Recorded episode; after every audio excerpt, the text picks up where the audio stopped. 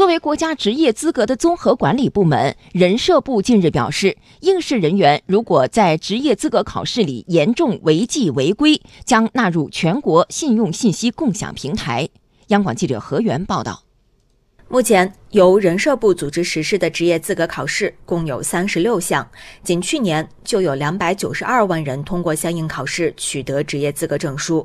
专业技术人员管理司司长于家栋表示，准入类职业资格直接关系到人民群众生命财产安全，如果通过作弊手段取得职业资格证书，危害很大。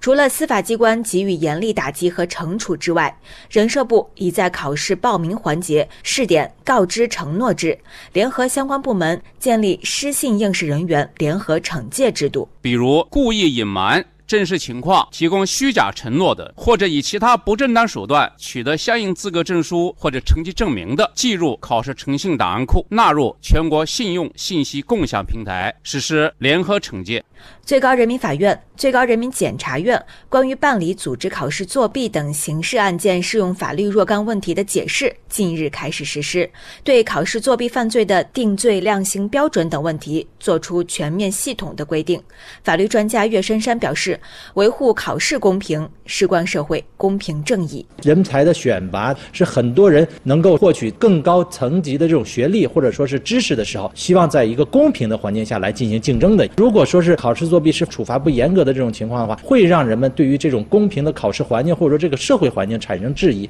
那这个是必须要予以打击的。